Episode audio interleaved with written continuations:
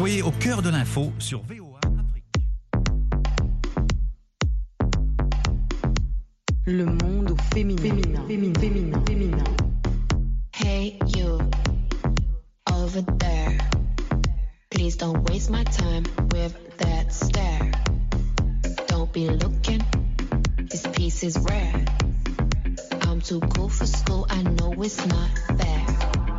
Chères auditrices, chers auditeurs, bienvenue à l'écoute de l'émission hebdomadaire de VOA Afrique, Le monde au féminin.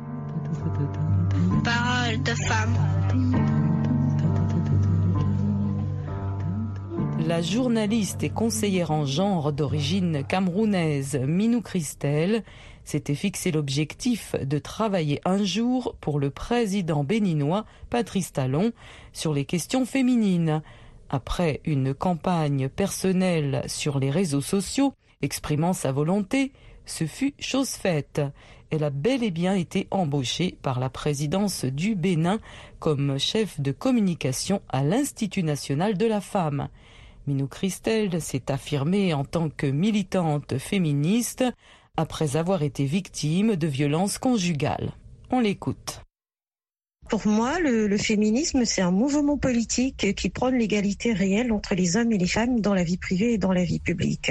C'est-à-dire que c'est un ensemble d'argumentaires qui dénoncent les inégalités faites aux femmes et qui énonce des modalités de transformation de ces conditions. C'est-à-dire que on demande une égalité en droit. Le féminisme est là pour humaniser la vie des femmes et des filles en Afrique. Minou Christel, comment se traduit euh, en quelque sorte le féminisme du président béninois euh, Monsieur Patrice Talon? Alors le, le, féminisme du président béninois Patrice Talon est du concret, c'est-à-dire que déjà un, quand il fallait aller défendre la loi contre le harcèlement sexuel des mineurs et surtout en fait des enseignants et apprenants, c'est lui qui allait le défendre à l'Assemblée nationale. Et de deux, l'une des plus belles choses qu'il a faites, c'était de créer l'Institut national de la femme, rattaché à la présidence de la République, c'est-à-dire cette fois-ci qu'il implique pratiquement toutes les politiques, c'est-à-dire les ministres, les députés, et avec cette institution, ça a la charge de se spécialisé dans la lutte contre les violences sexuelles et sexistes infligées aux femmes au Bénin, les discriminations, mais aussi la promotion de la femme béninoise. Donc, ce qui fait en sorte que là, cette fois-ci, on a le politique, la tête même qui s'implique et qui est au four et au moulin. C'est-à-dire qu'il a besoin qu'on lui rende compte. Ce n'est pas comme les autres présidents qui vont laisser en charge et qui vont dire c'est une affaire de femmes. Là, il s'est rendu compte, en fait, que 90% des violences infligées aux femmes, c'était par le fait, certes, des hommes, mais c'est un problème systémique. Donc, il faut que les hommes s'implique et il faut que la tête de l'État s'implique et c'est ce qu'il a fait. Par exemple, à l'Assemblée nationale, il a fait voter une loi pour qu'il y ait plus de femmes qu'on aille de plus en plus vers une assemblée paritaire. Pour l'instant, c'est pas encore ça, mais en se rendant compte que les chiffres vers la visibilité des femmes au niveau politique, au niveau institutionnel étaient très basses, en fait, cette fois-ci, il a exigé maintenant qu'il y ait des types de femmes compétentes, au même titre que des hommes compétents. C'est pas juste par nomination politique ou reconnaissance politique. On y est parce que on apporte quelque chose, on met des têtes bien faites et surtout au Bénin, sachant qu'il y avait un taux très bas de filles à l'école, l'école est gratuite pour les petites filles jusqu'à l'université. Minou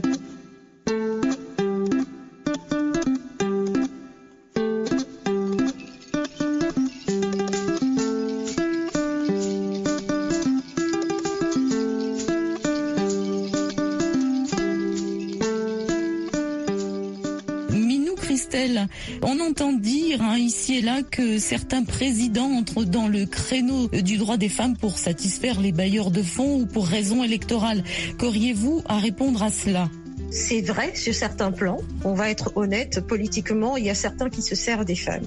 Mais ce que j'ai beaucoup aimé, parce que avant, normalement, que ça soit mon patron, c'est une personne que j'ai admirée parce que lors de mon entretien, on a plutôt eu un président qui était vraiment soucieux, qui se disait le jour où j'aurai le pouvoir, je vais essayer normalement de faire changer les choses. On est carrément sur un président qui va aller à l'encontre normalement des traditions de son pays.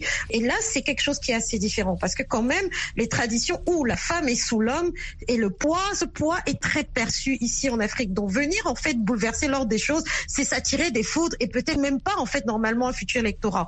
Mais là, ici au Bénin, on a un président qui a décidé de se dire il faut que les choses changent parce que le développement d'un pays va quand même avec les deux cerveaux.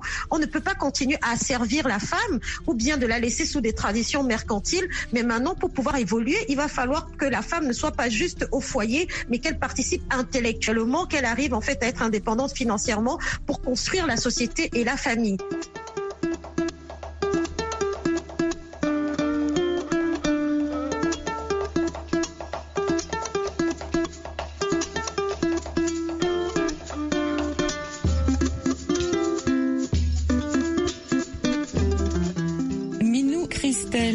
Pourquoi, selon vous, il y a si peu de femmes dirigeantes féministes finalement, ou en tout cas très discrètes hein, sur les droits des femmes. Est-ce des choix politiques selon vous, ou est-ce simplement parce qu'elles sont moins nombreuses ou moins médiatisées?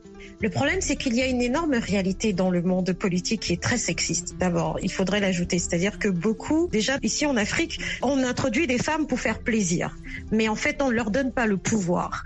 Et celles qui sont maintenant au pouvoir ont besoin quand même en fait de la voix majoritaire des hommes qui sont politiques.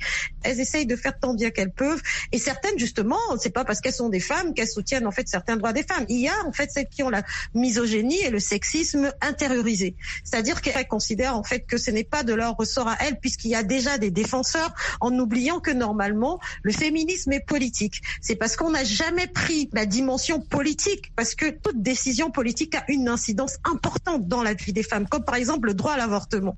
C'est-à-dire qu'en fait, le corps des femmes appartient aux femmes, mais c'est devenu un droit que des hommes, normalement, en majorité, votent pour des lois qui peuvent être très mauvaises pour les femmes. Pareil pour l'éducation, ou bien pareil pour les mariages forcés.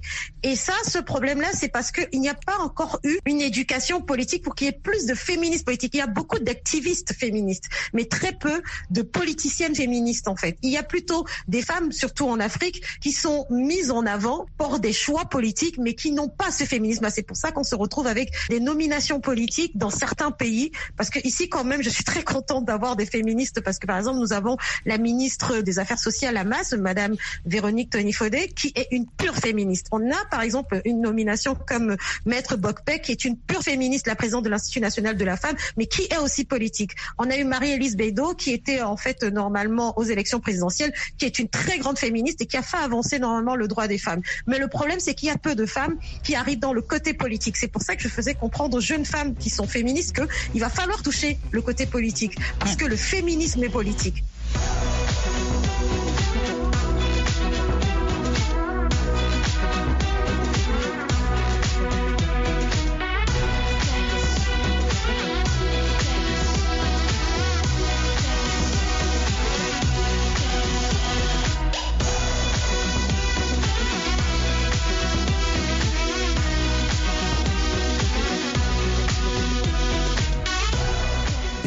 Christelle, hein, de nombreuses femmes argumentent hein, contre le féminisme, hein, ce qui ne fait pas avancer d'ailleurs euh, les droits des femmes. Est-ce la culture, la tradition qui les empêche de reconnaître euh, l'émancipation féminine?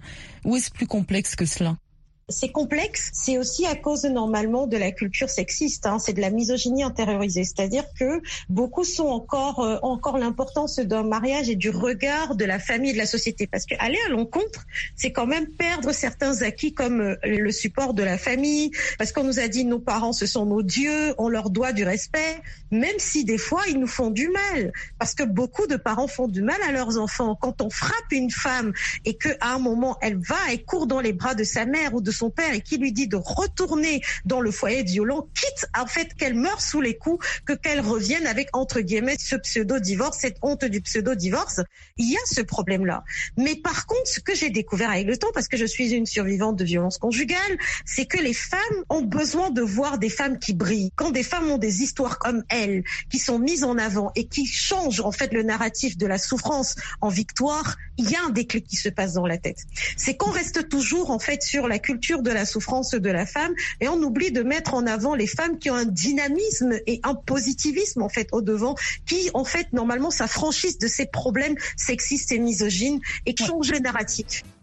Inou Christelle est responsable de communication à l'Institut national de la femme du Bénin.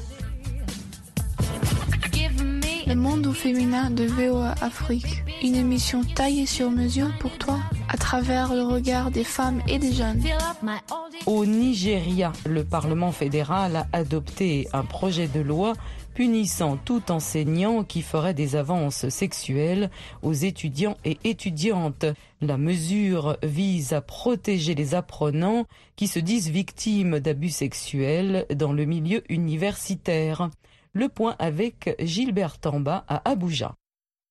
Le projet de loi sur la prévention, l'interdiction et la réparation du harcèlement sexuel dans les établissements d'enseignement supérieur a été présenté pour la première fois en 2016, mais n'a pas été adopté par les deux chambres du Parlement fédéral. Pour les activistes qui militent pour la protection des droits des femmes, l'adoption de ces projets de loi par le Parlement fédéral est une bonne nouvelle. Il y voit aussi un signe positif puisque le projet a été adopté quelques jours seulement après l'arrivée au pouvoir du nouveau président Bola Ahmed Tinubu.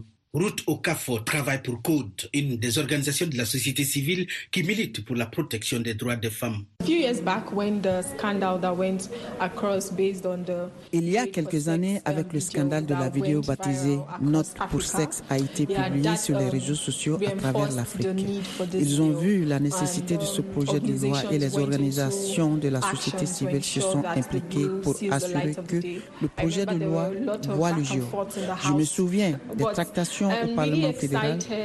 Je suis vraiment contente parce que le Sénat et la Chambre des représentants ont vu la nécessité de ce projet de loi. Le texte contient des dispositions plus complètes pour punir le harcèlement sexuel contre les étudiantes par leurs enseignants. Stéphanie Oumuzo est étudiante de l'université d'Abuja. Elle s'est dit victime.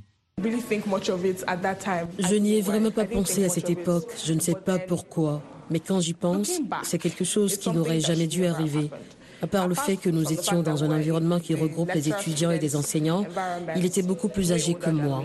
Cette personne pourrait en fait être mon papa. Il ne savait pas si j'avais l'âge ou non. Donc c'est quelque chose qui ne devrait pas être autorisé, quelque chose que j'aurais dû dénoncer, mais honnêtement, je n'y ai pas pensé à ce moment-là.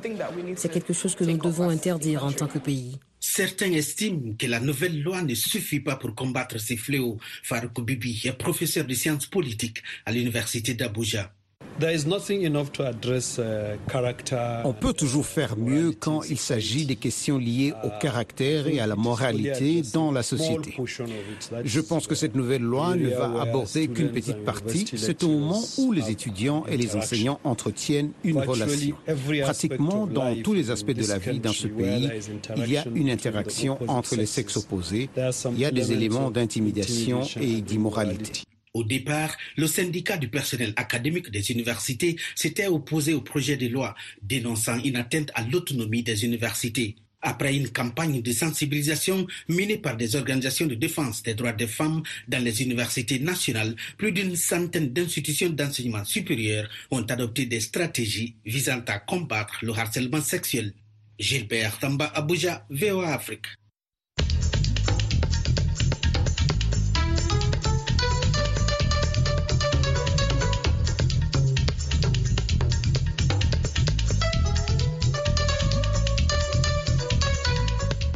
Dakar abrite le premier club social sénégalais privé réservé aux femmes, créé par une américaine mariée à un béninois. Il n'est toutefois pas accessible à toutes vu le prix élevé de l'abonnement annuel. Alison Fernandez nous en dit plus. Sur la corniche ouest de Dakar, un lieu d'un genre nouveau a ouvert ses portes il y a neuf mois. Un club social privé réservé aux femmes. Chloé Hortolé, productrice de cinéma, fait partie des toutes premières membres.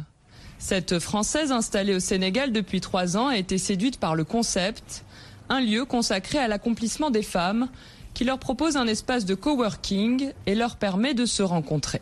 C'est vraiment avant tout un environnement de, de travail et aussi d'échange avec des gens qui sont ou dans le même milieu ou qui peuvent enrichir aussi ma pratique. Il y a à la fois des expats et il y a aussi des femmes entrepreneuses sénégalaises. Enfin, il y a un petit peu de tout. Donc ça nous permet aussi de partager nos expériences. Proposer réseau professionnel et épanouissement, c'était justement l'objectif de la fondatrice de ce lieu, l'américaine Monifa Pendleton. Consultante dans la finance, cette New-Yorkaise est arrivée à Dakar en 2018 avec son mari béninois.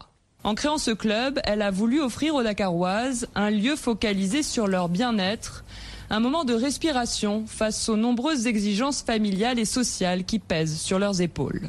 When I moved to Africa, I really realized that women needed safe space. They needed a place to refuel, to take care of Lorsque j'ai déménagé en Afrique, j'ai réalisé que les femmes avaient vraiment besoin d'un endroit à elles, un endroit où elles peuvent se ressourcer, prendre soin d'elles-mêmes, s'élever, entrer en contact avec la meilleure version d'elles-mêmes.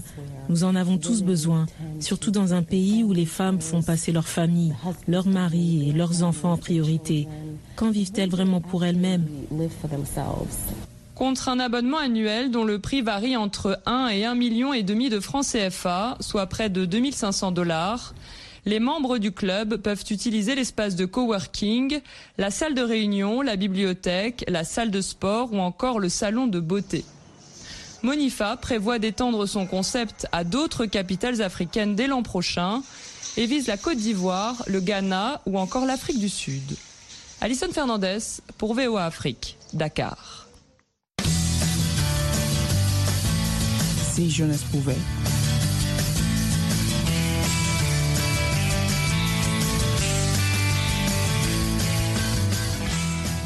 Des partenaires régionaux et mondiaux du secteur privé apportent leurs ressources de sensibilisation et de communication pour plaider en faveur de l'éducation des filles dans plusieurs pays africains, comme le club Rotary au Kenya.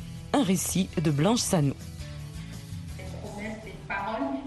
Au Kenya, des partenaires du secteur privé comme EcoBank, Avanti Communication et Rotary collaborent avec le ministère de l'Éducation, la société civile et les jeunes leaders pour amplifier les messages positifs sur l'éducation des filles. L'objectif de ce programme consiste à faire changer les normes et les comportements qui empêchent les filles d'aller à l'école. Cheikh Travali est un cadre d'EcoBank. Grâce à cette campagne, nous cherchons à atteindre principalement deux grands objectifs. Le premier consiste à supprimer les obstacles à l'accès des filles à l'éducation. Nous avons environ 52 millions de filles en Afrique subsaharienne qui n'ont pas accès à l'éducation. Le deuxième grand objectif, c'est que nous essayons de mettre en contact nos experts avec ces jeunes femmes afin d'établir un large réseau. Les acteurs du secteur privé ont offert une série de programmes pour encourager les filles à embrasser des carrières techniques et scientifiques en soutien à l'une des priorités déclarées du ministère de l'Éducation pour la formation des filles. Le sportif Colin Injera, comme d'autres, soutient l'éducation des filles. Je pense que l'éducation des filles est certainement importante dans la société, car une fille ou élève éduquée devient une femme éduquée, ce qui conduit à son tour à une société saine, une propriété familiale saine. Cela aide aussi à réduire les pratiques culturelles néfastes et à les éradiquer, par exemple les mutilations génitales féminines. La campagne de sensibilisation à l'éducation des filles au Kenya s'est déroulée avec une série de vidéos promues via les médias sociaux et dans les écoles, atteignant plus de 125 000 utilisateurs sur plusieurs plateformes. Écoutons l'avocate Arbe Aramou, bénévole au Rotary du Kenya. Ma vie aurait été très différente si je n'avais pas été éduquée. Aujourd'hui, je me prends en charge et je suis capable de prendre des décisions pour moi-même. Et par extension, je suis capable d'inspirer d'autres jeunes filles à avoir confiance en l'éducation. Donc à toutes jeunes filles qui songent à abandonner, qui doutent des fruits de ses efforts en matière d'éducation, je voudrais dire que l'avenir est brillant quand on est instruit. Grâce à leur vaste réseau de bénévoles, les membres du Rotary au Kenya ont mené des campagnes en faveur de jeunes filles et garçons dans les écoles sur l'hygiène menstruelle et l'assainissement afin de contribuer à une participation saine à l'école.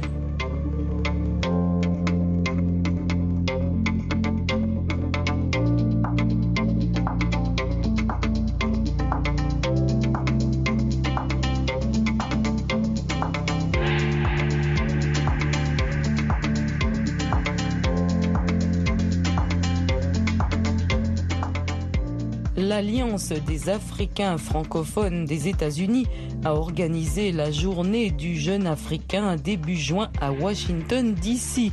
Cette initiative a permis aux participants d'être sensibilisés sur les opportunités uniques qui s'offrent à eux du fait de leur double héritage. Ces jeunes de la diaspora ont ainsi bénéficié d'une immersion culturelle. Nani Talani a tendu son micro lors de l'événement. Voici son reportage. La journée s'est déroulée à l'ambassade de Côte d'Ivoire dans la capitale fédérale américaine. Les jeunes participants ont découvert la beauté du continent d'origine de leurs parents à travers une présentation qui a mis à l'honneur le pays de la légendaire Reine Pokou.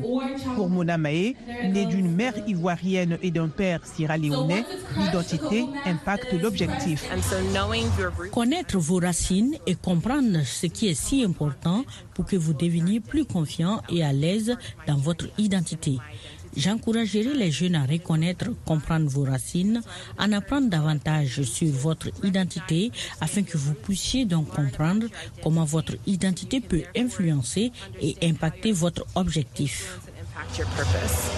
Les panélistes, tous des jeunes, ont souligné la contribution de la jeune diaspora au développement de l'Afrique.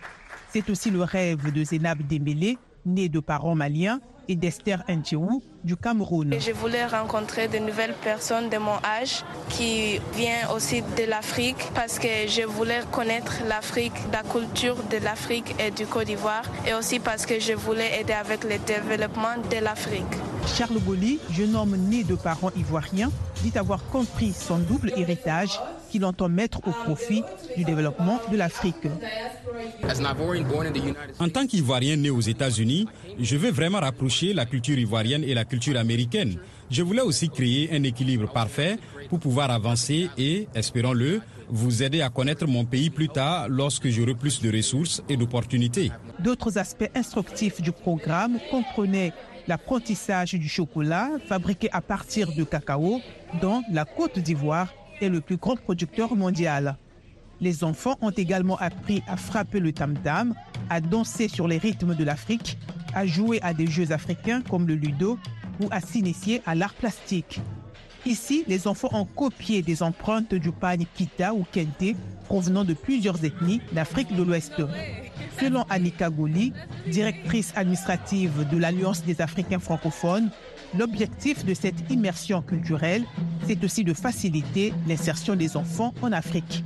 Nous sommes ici pour permettre à ces jeunes Africains nés aux États-Unis de se reconnecter avec leurs racines africaines et aussi leur permettre de prendre part dans le développement de l'Afrique. Donc nous espérons qu'à travers la danse, la culture générale, la mode, ils puissent, on puisse créer ce pont-là qui va leur permettre de repartir en Afrique et participer au développement. Pour Ibrahima Touré, ambassadeur de la Côte d'Ivoire aux États-Unis, apprendre les valeurs africaines aux enfants de la diaspora est un outil important qui peut leur permettre d'affronter les nombreux défis auxquels ils peuvent être confrontés aux USA, un carrefour de culture et de civilisation.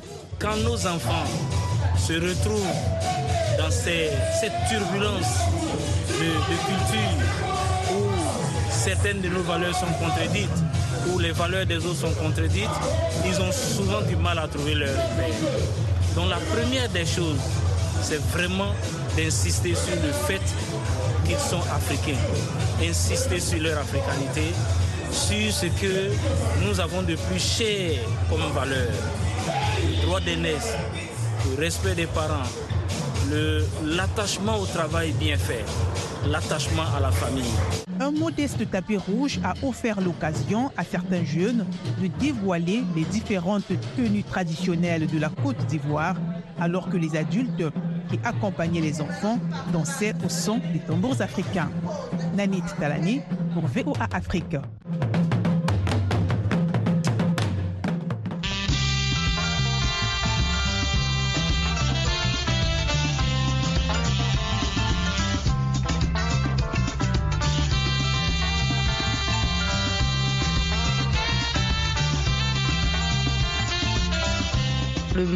Féminin, c'est tous les mardis et samedis à 19h05, temps universel. C'était Nathalie Barge avec vous. À bientôt et bon courage. Arrête